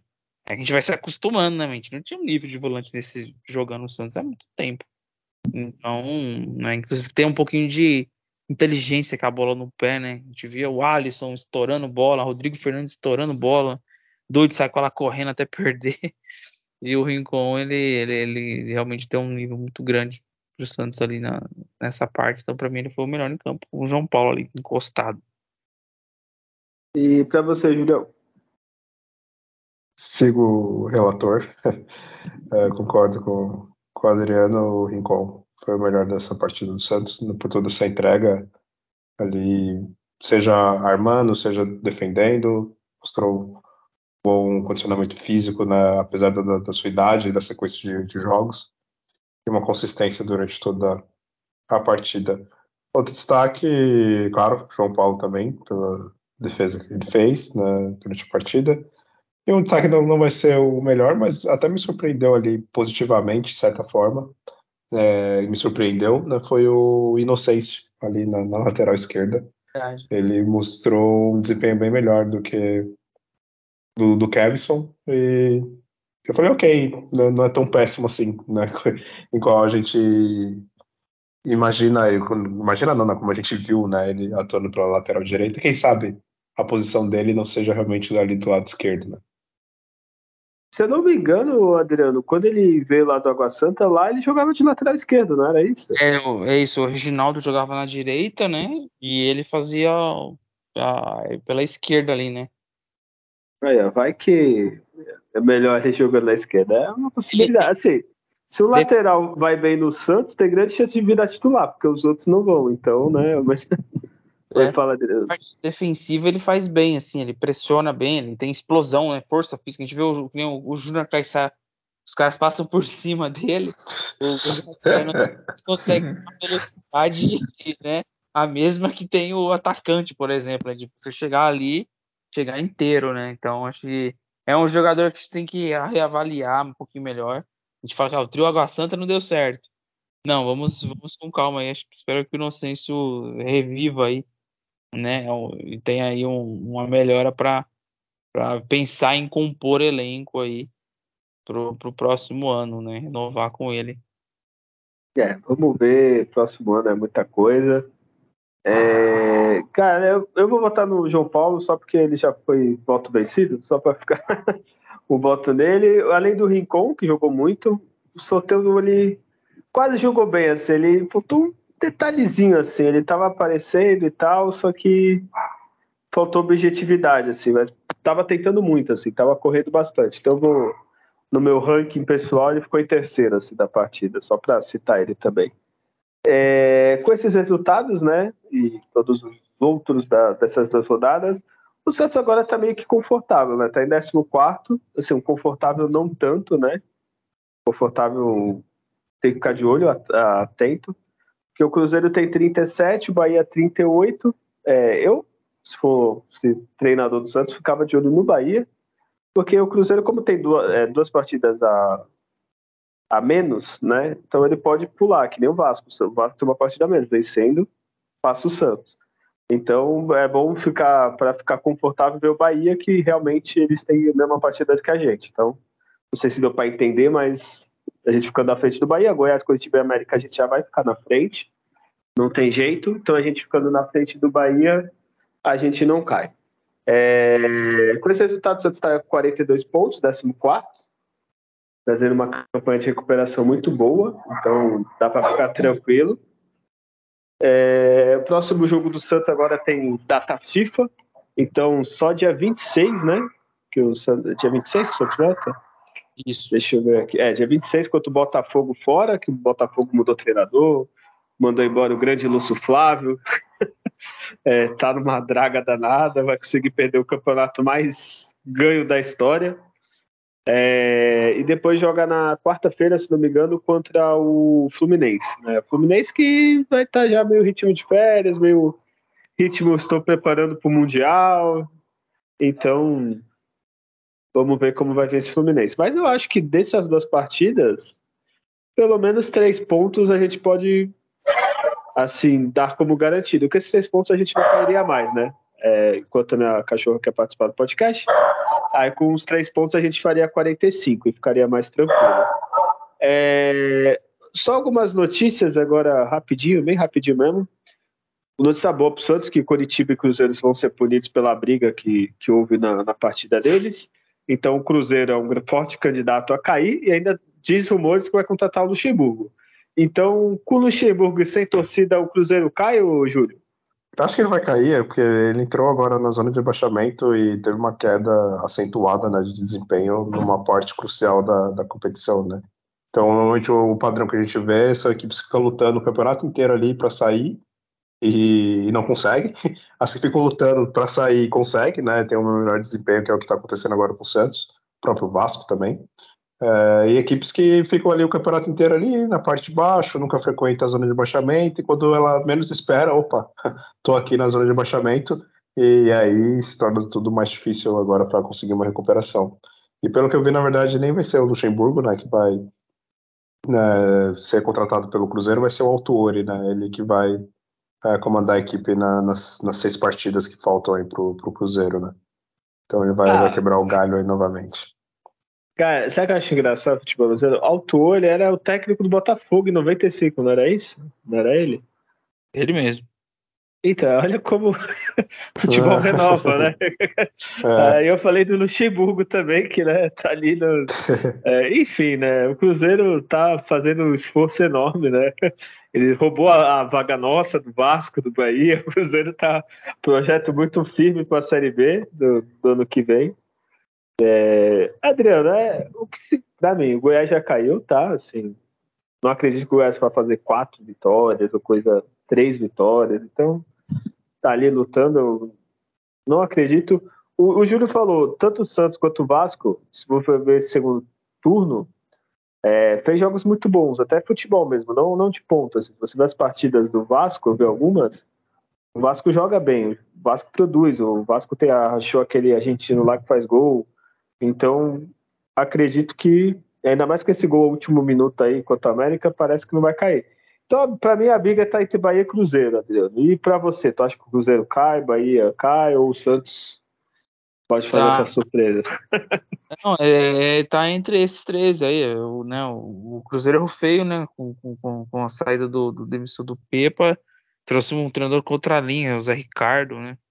E aí agora, funilando, vai pro Paulo Tuori que era da, da direção lá e, e desce para treinar o time. É, eu acho que fica entre, entre Goiás aí, Cruzeiro e Bahia se enrolou para essa última vaga. O Bahia tropeçou em casa. Então, acho que até a forma do Bahia jogar, é um time que se abre muito para o jogo. Vai ficar entre Bahia e, e Cruzeiro. Acho que essa última vaga que o Goiás ele deu um passo enorme já.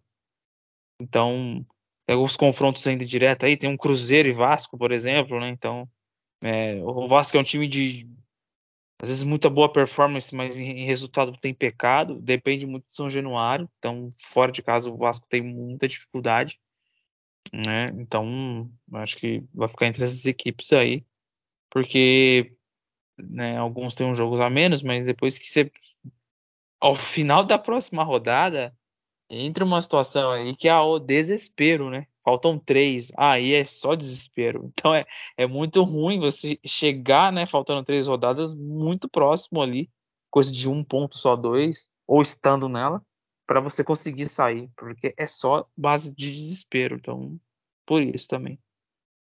E a última notícia, assim, né? Nem muitas notícias assim.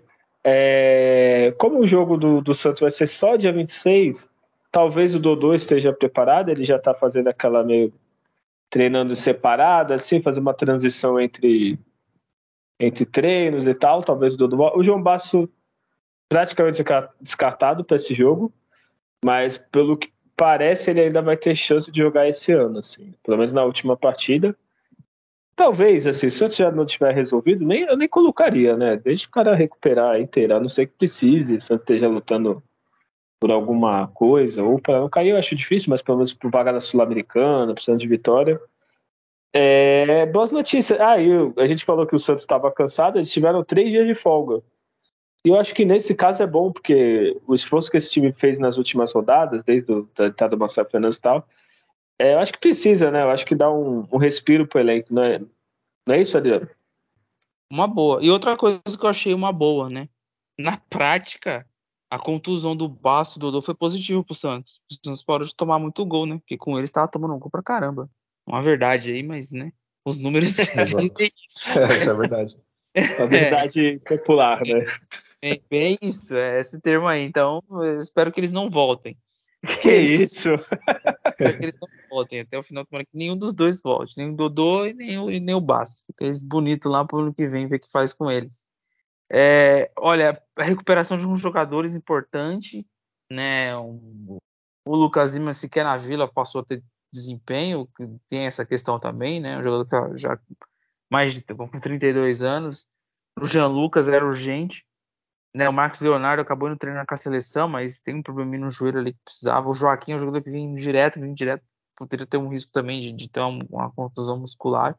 Então, com uma folga, você consegue é, essa questão, mas alguns pilares do time, como o Rincon, o Soteudo, nessa fase final, estão com as seleções aí jogando, né? Então, é, acaba voltando um, dois dias antes, como né, a data FIFA vai acabar entre quarta e terça ou quinta, então, até domingo dá, tempo de chegar e não chegar faltando um dia para o jogo.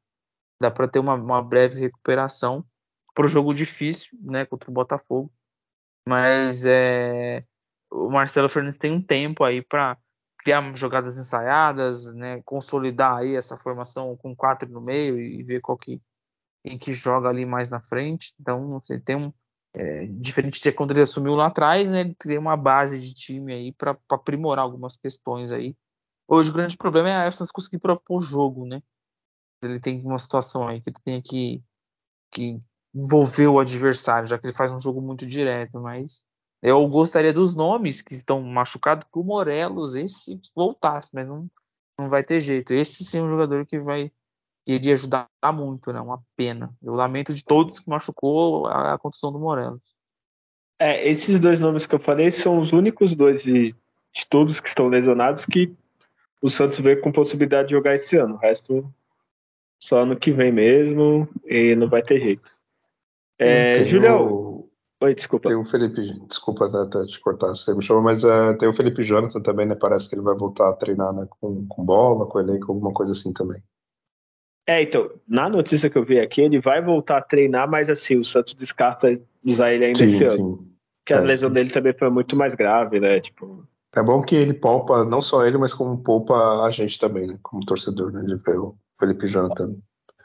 Eu jogar. não sei que esse, esse Santos muda muito, viu? Porque às vezes eu tenho saudade. É que nem Lucas Braga. É. Nossa, Lucas Braga é horrível. Aí, a gente, nossa, saudade do Lucas Braga.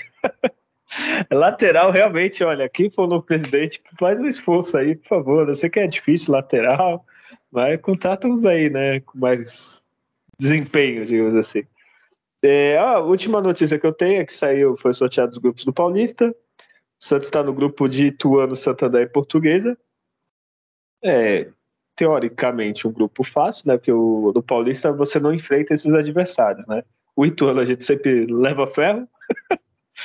e Santander e Portuguesa, acredito eu, vão fazer grandes campanhas no campeonato. Posso estar surpreso, posso não estar sabendo do futebol do interior, nem da portuguesa, mas acredito que nesse grupo Ano que vem vai, né, Júlio? Tem que ir de qualquer jeito, né? é, não é possível.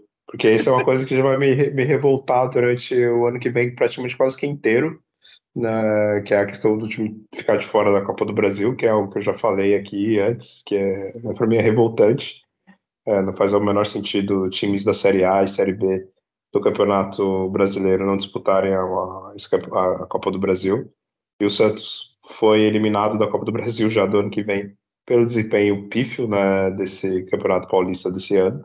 E ano que vem, assim, dependendo de como as coisas forem, pode ser que o Santos só tenha o Paulista e o Brasileirão para jogar, né? Se ele não conseguisse classificar para Sul-Americano, que seria uma coisa um baita de um fechame, né? O time do Santos né, ter só essas duas competições para participar. Então, se tem essas duas, tem que entrar com foco total e, assim, é no mínimo final. Desculpa, não, não dá nem para falar, Sim. não, cair na semifinal para um outro grande, não. O Santos, pelos jogadores né, que contratou esse ano, que vão ser provavelmente a base para o ano que vem, e claro, mais contratações que o Santos precisa, né, se torna mais máxima obrigação o Santos chegar na final do Paulista e no Brasileiro ficar entre os oito, né, para pegar pelo menos uma pré-Libertadores. Isso não há nenhuma discussão, algo fora disso é, é total, é total vexame. E é uma coisa que também a gente fala agora, ah, que bom, né, os jogadores precisam descansar, tudo mais, isso merece todo apoio, corredor de fogo, mas quando ele acabar é, qualquer chance de rebaixamento, a cobrança tem que voltar uh, a, a, ser uma cobrança que, que, que, o time dos com os jogadores que jogam no time do Santos merecem, né? Não é porque eles livraram teoricamente o time né, da, do, do, rebaixamento que eles têm que ser endeusados e falar, ah, comemorar e, e ter festa e eles irem passar o final de ano felizes. Eles têm que passar o final de ano envergonhado de fazer com que o Santos, mais uma vez, né, mais um ano, né, tenha que lutar contra o rebaixamento. Claro, jogadores que entraram, chegaram para o meio para o fim, a gente pode passar um pano, né? Rincon, né, Jean Lucas, é, enfim, os últimos que foram contratados, naqueles né, né, que ajudaram a elevar o nível do, do time e, e, fez com que o time do Santos né, conseguisse se livrar. Mas jogadores que estavam antes no elenco, né, e, e a diretoria e tudo mais, tem que ser muito cobrado, porque é mais um ano vergonhoso para a história do Santos. E, e, aí isso faz com que o, o, Paulista do ano que vem tenha assim, uma grande importância que o Santos entre nele realmente com, com tudo para vencer e não passe novamente o vexame como foi nos últimos três anos. Né? O, é, é bem que você falou, né? Eles estão resolvendo o problema que eles colocaram. Que eles criaram. É, eles criaram. Então, é. não tem que, ó, acabou a classificação, beleza, começo do ano, então, meu filho, a gente pode até fazer corredor de fogo, pode fazer festa, mas aí o desempenho tem que ser, tem que ser melhor, né? Não dá para ficar, ai caramba, empatei com, com Água Santa fora, e empatei com o Novo Horizontino, né? É, é, vitória, e se for se confirmar mesmo somente o Paulista, é que tem uma chance remota, né, se eu não me engano, para a Copa do Brasil. É, se eu não me engano, você tem que acabar na frente do Atlético Paranaense, mas o Atlético está sete pontos na frente do Santos. É. é. porque aí eu acho que o Santos ficaria o primeiro dos times que não estão classificados para a Copa do Brasil. Se eu não me engano, é isso. Posso estar falando besteira. Isso. É, isso é, mesmo. é, mas a chance também, sete pontos para tirar é. em quatro jogos, é. sei lá, só o Atlético todos. dormir. É, ganhar todo até dormir, né? É nove. É, é são nove, nove né? É, sete. Então piorou. Então, se o Atlético ganhar a próxima rodada, não, já esquece, é. Se não tem um, se não tiver um tapetão né, depois da Copa do Brasil e convidarem os Santos, que eu acho difícil, porque eles já odeiam o Santos, né? Então, falou, não, não vai convidar porcaria nenhuma. É, e se não rolar esse convite, esse tapetão, né? O Santos vai passar esse vexame que é, é inacreditável pelo. para mim, primeiro é inacreditável essa, essa questão, né? De, de ser pelo campeonato estadual a classificação para a Copa do Brasil. Isso não existe, né? Mas isso é a culpa do Santos de ter feito né, as campanhas que teve no Brasileiro e no Paulista. Né? O Santos podia comprar da Portuguesa Santista, faz uma coisa, me dá a vaga, o dinheiro, sei lá, de três rodadas que a gente passa, a gente dá para vocês, né? Faz uma, uma união. Ponto Santos, sei lá, alguma coisa assim. Né? Tá ele, ele, a, a Portuguesa Santista ganhou a Copa Paulista, não foi isso? Isso aí. Foi. essa competição, pegava esse monte de jogador que emprestou, sub-20 e colocasse. Mas ganhava? É. Tem que ver se ganhar, né? Colocasse para disputar lá. É, para disputar. Também não entendo porque não fez isso, né? Antes tinha o sub-23, né? né? A não ser que quando der janeiro, a CBF atualiza o, a, o regulamento da Copa do Brasil e times da Série A e B já estão garantidos. ah, beleza, vai a partir dessa competição. É uma coisa que pode acontecer nessa entidade maluca. Porque... É, mas eu acho que, ô Adriano, acho que agora eles não podem mudar a competição assim, tipo, é, pro é. ano seguinte. Eles têm que, acho que um ou dois anos antes, avisar que vai mudar, entendeu? Porque se lembra antes acontecer isso, né? Corinthians caiu, ah não, agora mudamos o nome do torneio. Voltou a ser campeonato brasileiro. Antes era João Avelange. Aí o Fluminense caiu, mudou, subiu da C, se lembra? E subiu direto para A. É, então agora, pela lei, eu não lembro se é a lei, a lei Estatuto do Torcedor, alguma coisa é. assim, eles têm que avisar com antecedência. Oi, Júlio. Mas é algo que eu também acho bizarro, é que, por exemplo, ah, sei lá, o Fluminense ele já classificou por, sei lá, ser campeão da, da Libertadores, também se classificou por ganhar o Carioca. E aí, em vez de no, no brasileiro, o time que está atrás dele no brasileiro ganhar essa vaca da Copa do Brasil, não. Quem ganha é o time lá do Rio de Janeiro, do Campeonato Carioca. Ou seja, para mim não faz sentido nenhum. Tinha que ser o time aqui do brasileiro que ficasse com essa vaca. Nem, sei lá, o Santos está atrás do Internacional. O Internacional já conseguiu lá pelo Campeonato Gaúcho. Então, ele que está disputando o brasileiro, a próxima vaga seria para um time abaixo dele no brasileiro. Né? Mas aí não, eles jogam lá para o Campeonato Estadual. Então, para mim, é outra coisa, sei lá, sem sentido para mim. Ah, sim, se entrar nisso, para mim todos os times da Série A e Série B, tem, Série B também devem estar na Copa do Brasil, o resto podia fazer alguma coisa. Mas enfim. Pra mim, é... todos, eu acho que é todos os times da Série A, B, C e D, coloca todo mundo, você faz, sei lá, a 15 eliminatória, a 14 eliminatória. Ah, para mim não tem problema. Na Inglaterra, né, o Júlio? É, engano, eles começam. Sim. Lá tem acho que sete divisões, um negócio assim. Eles começam com as divisões inferiores, jogando, aí eles vão se classificando, aí depois entra os times da Série B, depois da Série A e vai, vai indo, né? Mas também é super exato. democrático. O time da sétima divisão pode ser campeão. Tem que ser, exato. Né? É. Enfim.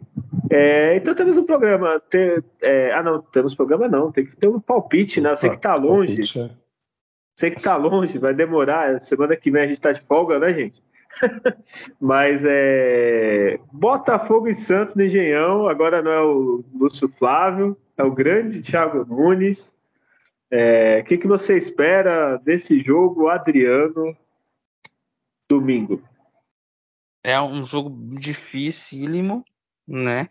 Mas desse difícil que foi contra o Palmeiras, do Flamengo, o Santos teve boas sacadas nesses jogos, né? Talvez isso possa acontecer. Mas se eu for por palpite, assim, é, a gente sabe que o Santos também ele costuma né, levantar defunto, né? É, então, acho que o Santos talvez seja a última derrota do Santos no campeonato, seja essa contra o Botafogo. Num um jogo aí bem, bem complicado, mas assim, uma derrota nessas do detalhe ali, assim. Né? Um empate é um bom, muito bom resultado. Mas o Santos é nem previsível. Mas eu acho que ele perde esse jogo. Olha, é verdade, tu falou de levantar, mas eu, eu já vou falar antes do Júlio. Acho que dá um empatezinho aí, que esse Botafogo aí não tá com nada.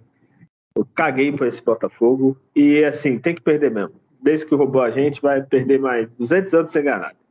Julião, quanto que vai ser esse jogo? Ah, eu espero que o Santos cometa o crime e, e ganhe do Botafogo por 4 a 3 né? Eles... vai ser 4 a 3 essa partida. E eu, eu, quero que o Santos vença de 1 a 0 mas com gol impedido que o VAR valide pra gente, pra eles aprenderem. tá? Só pra largar aqueles VAR estranhos que acontece aí, que ele. É. Que, é, tem que ser roubado também, pra largar de ser besta. É.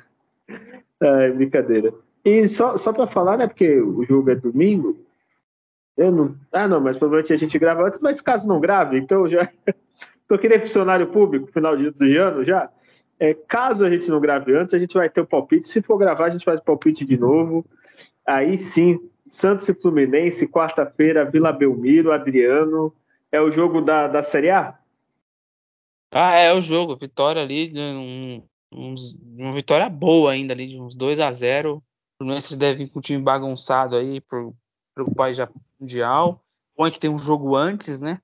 Tem um, um, um jogo antes ali no, aí para dar uma folguinha exemplo time mesclado, o Santos é, só confirma de de, de uma vez por todas e, e ponto. 2 a 0 aí contra o Fluminense. Olha, gostei. E pra você, Julião? É, 2 a 0 também. O Fluminense vai estar com a cabeça no, no Mundial, o Diniz ali tentando fazer a lista de quem que ele vai levar e tudo mais, fazendo teste, sei lá, ou poupando. Então, nisso o Santos aproveita e, e acaba com qualquer possibilidade de queda. Cara, e desculpa, vou voltar um pouco no assunto. Eu tô vendo a tabela do segundo turno, o Botafogo tá em 17, mas ele fez 13 pontos. Olha, eu nunca vi a pessoa ir do, do céu ao inferno tão rápido. Ele acho que o Santos no primeiro turno foi melhor. Se continuar sendo Botafogo.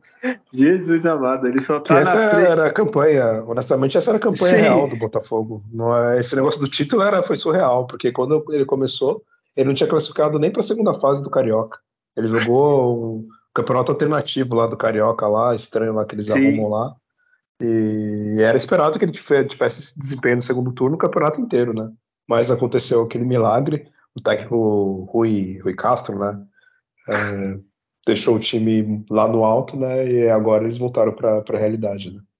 E depois até mando para vocês, eu recebi um áudio de torcedor do Botafogo, que é muito bom, não sei se vocês ouviram, que o cara, tipo, puto, lógico, falando que eu não acreditava, o time é maldito, eu não acreditava em nada, achava que a gente ia fazer nada. Aí os caras fazem isso, foi dar esperança melhor primeiro turno, isso é o resumo. Mas não sei o que, caralho, a quatro e agora fazer. Coitado, nesse momento eu senti pena do Botafoguense por um minuto, por um segundo, enquanto eu vi esse áudio, mas depois eu lembrei de 95 e. Pô. É, eu acho que o Santos ganhou do Fluminense, mais pelo. O Fluminense não tá nem aí pra gente, não tá nem aí pro campeonato, com razão. Né? A gente já teve essa experiência de ganhar Libertadores e para Mundial, a gente estava cagando pro brasileiro, nem lembro que posição a gente terminou, se foi em décimo, que a gente ganhou Libertadores. Então os caras vão estar preparados para. Eu, se fosse treinador, só jogava time titular em casa, nem viajava, descansava os caras. Então, e o Diniz a gente sabe que é que ganhou, né? Mas ele tem um. dá uns. dá uns brancos no Diniz às vezes. Então eu acho que esse vai ser o jogo da, da redenção, da fica na Série A.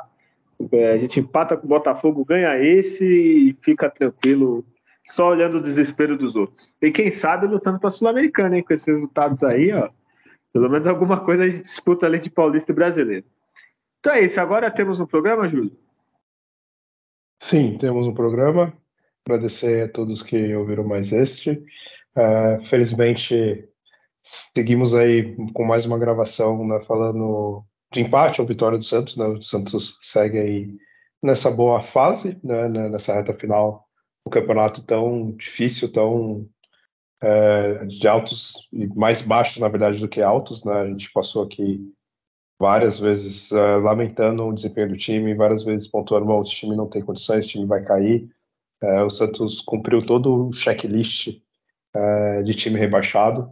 E, e, por um, não é milagre, né? Teve a competência ali né, do, do Marcelo Fernandes, uh, com as contratações, então chegando nessa reta final, as coisas não estão ainda, claro, 100% resolvidas, tem que ficar sempre alerta, porque vai que o time ter um apagão e, e não consegue né, ganhar essas últimas quatro partidas, aí pode ser um grande perigo, né? Mas tudo leva a crer pelo nível do time, pelo, pela a confiança que o time retomou, né? Santos tem tudo para assim que voltar da pausa da, da data FIFA, em duas, máximo três partidas, resolver a sua vida e ficar livre de qualquer tipo de rebaixamento, e aí sim começar um período de reconstrução novamente, né, para que possa, no ano que vem, sem dúvidas, né, ter um, um ano bem melhor do que, que foi este. Né. Então é isso, a gente volta para ainda, claro, falar da, das partidas contra o Botafogo, ou depois também contra a, a do Fluminense, e a gente espera é isso, bons resultados, que o Santos siga pontuando e, e vencendo para que acabe logo esse, esse, campeonato. É, o. Eu até fugiu o que eu ia falar, olha. A idade chega para todos. Então, como eu tô, tô idoso, Adriano, já se despede do pessoal, por favor. Vou agradecer a todos por mais esse período aí que prestigiou o nosso podcast. Bom, é gostoso não ficar falando só de derrota aqui, a gente fala de, de, de empate, de vitórias assim bem difíceis fora de casa. É, o Santos tem essa magia, acho que é por isso, né? As coisas inexplicáveis acontecem. E o Santos ele conseguiu um momento crucial ter aí um, uma sequência de, de, de, resultados que fez com que ele continuasse respirando e agora consiga ter um fôlego aí para não chegar na última ou na penúltima rodada precisando de, de vitória para alcançar alguém. Né? Então ele conseguiu inverter uma situação e agora a gente espera aí que, que na próxima rodada tenha algo positivo. Não, não é fácil, é um confronto difícil, mas é, o Santos é imprevisível. Né? Então é uma sequência sustenta grande aí de jogos sem perder. E ele consegue em situações adversas, né? Jogos que a torcida está toda a favor, fora de casa, de conseguir surpreender o adversário. Então, vamos ver se ele segue surpreendendo, mas é isso. Até a próxima e um grande abraço. Olha, como um bom idoso, eu lembrei que ia falar. Eu ia falar que uma ou duas vitórias, até uma vitória, dependendo, eu vejo que o Santos não cai mais pelos adversários também, que Tu vai acreditar que o Goiás vai ganhar três, quatro partidas, coisa que não fez até agora? Cruzeiro vem, acho que se eu não de quatro derrotas. Tu acha que ele vai ganhar três partidas? Então, é... eu acredito que a gente no próximo programa talvez já esteja matematicamente fora ou a um ponto ou pouca coisa assim para decretar esse fim e se tudo der certo parar de falar de rebaixamento nesse podcast que eu não aguento mais falar disso todo ano. É isso. Se vocês gostaram do programa, compartilha, fale para os amigos, espalhe a palavra santista aí para todos. Semana que semana que vem não, na outra semana a gente volta depois dessa outra, porque o Santos só joga dia 26. E é isso. Lembre-se sempre, nascer, viver e no Santos morrer é um orgulho que nem todos podem ter. Tchau.